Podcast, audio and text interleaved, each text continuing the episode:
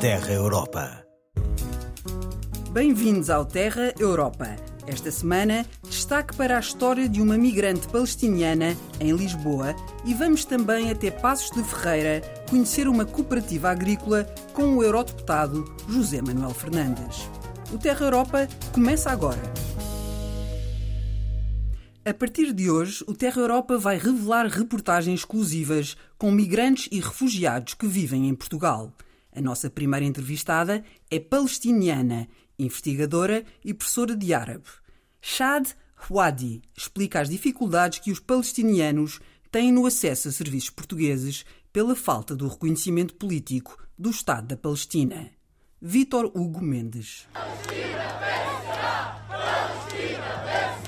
Desde que a guerra voltou ao Médio Oriente, Shadi Wadi participa nas manifestações que acontecem em Lisboa contra aquilo que chama o terrorismo de Estado de Israel.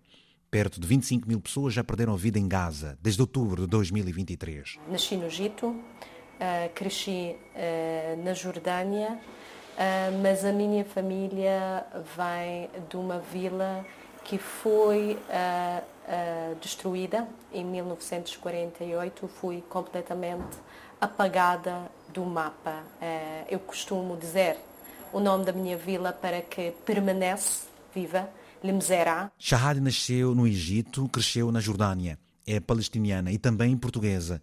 Vive em Lisboa há 17 anos. É investigador na área da sociologia e dá aulas de árabe. Leva-nos a conhecer a Associação Sirigaita, um espaço pró-Palestina, que na parede tem cartazes e mapas que explicam a evolução da faixa de Gaza. A associação fica em pleno Martim Muniz, a zona mais multicultural da cidade. O que é que uh, atraiu-me em Portugal e sentir que estou uh, no sul e no norte ao mesmo tempo.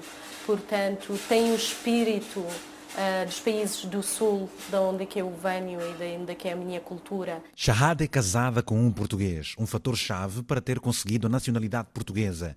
E numa altura em que a União Europeia discute um próximo pacto europeu de migração, alerta para as dificuldades que os concidadãos passam pelo Estado da Palestina não ser reconhecida em todos os serviços, o que dificulta também a própria contabilização do número de palestinianos que vivem em Portugal. Nas autorizações de residência, cada pessoa palestiniana que eu conheço tem uma palavra diferente do que a outra. E, portanto, as pessoas muitas vezes eh, colocam em qualquer divisão pública Egito ou Jordânia para não ter que colocar o país ocupante como o país de origem deles, porque a Palestina não existe. Sobre o Hamas, executor do ataque de 7 de outubro, que vitimou 1.200 israelitas e fez mais de 200 reféns, fala de um partido político que venceu eleições em Gaza há quase 17 anos. Podemos não concordar com a ideologia do Hamas, mas eu não quero que outros partidos em Portugal que eu não concordo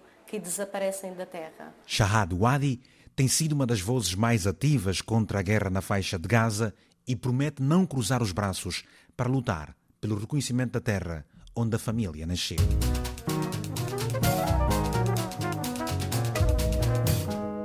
Até às eleições europeias de junho deste ano, convidamos os eurodeputados portugueses a saírem dos gabinetes e a visitarem no terreno projetos ligados à inovação e ao ambiente. Desta vez, o eurodeputado do PSD, José Manuel Fernandes, foi até Passos de Ferreira conhecer um turismo rural com uma produção de leite e uma cooperativa agrícola. Então, olá. Olá, Olá boa, tarde, tarde senhora deputada. Sempre Sim, um gosto de é um recebê-las. É um prazer. prazer é meu. Então, aqui esta sua exploração de 50 anos, três sua.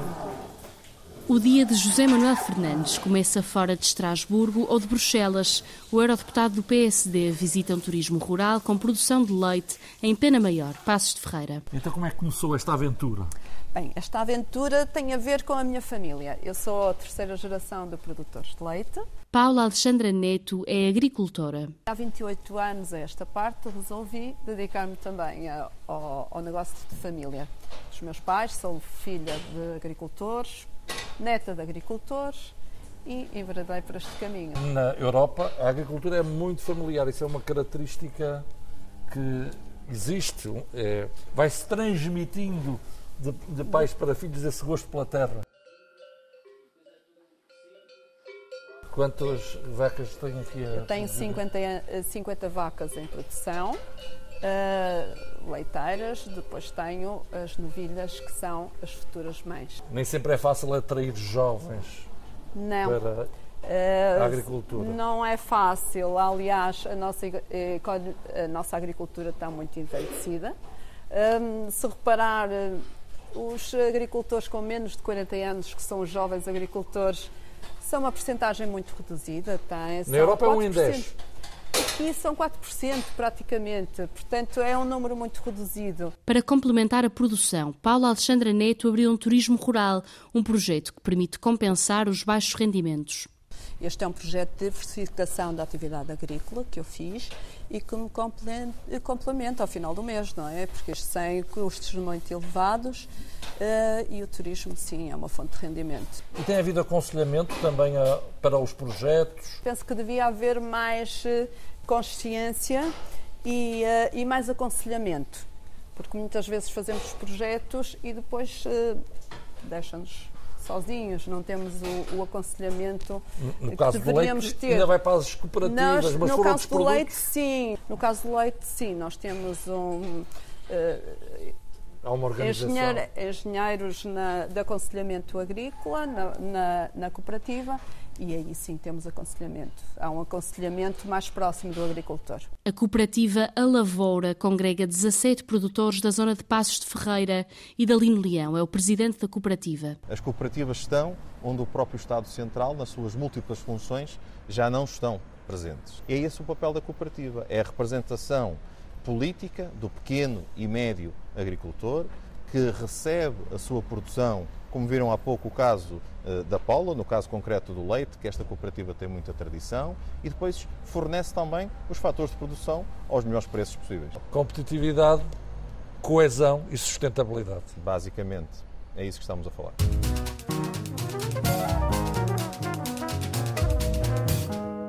Esta semana, no Terra Europa, conhecemos mais um termo no dicionário europeu. Hoje vamos falar do FEDER. António José Seguro, professor na Universidade Autónoma de Lisboa e no Instituto Superior de Ciências Sociais e Políticas. Como sabem, há décadas que a União Europeia tem como uma das suas prioridades a coesão territorial e a coesão social.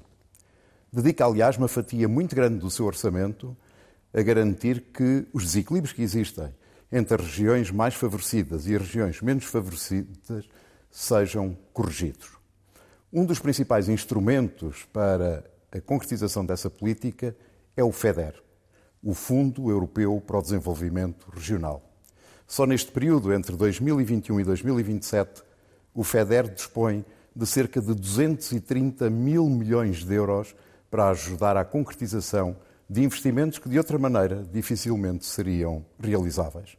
Investimentos públicos, como, por exemplo, escolas, hospitais, centros de saúde, ou o apoio e incentivo a investimentos privados, como a reabilitação de casas antigas em ruínas para alojamento local, ou a modernização de explorações agrícolas, como vinhas ou como olivais.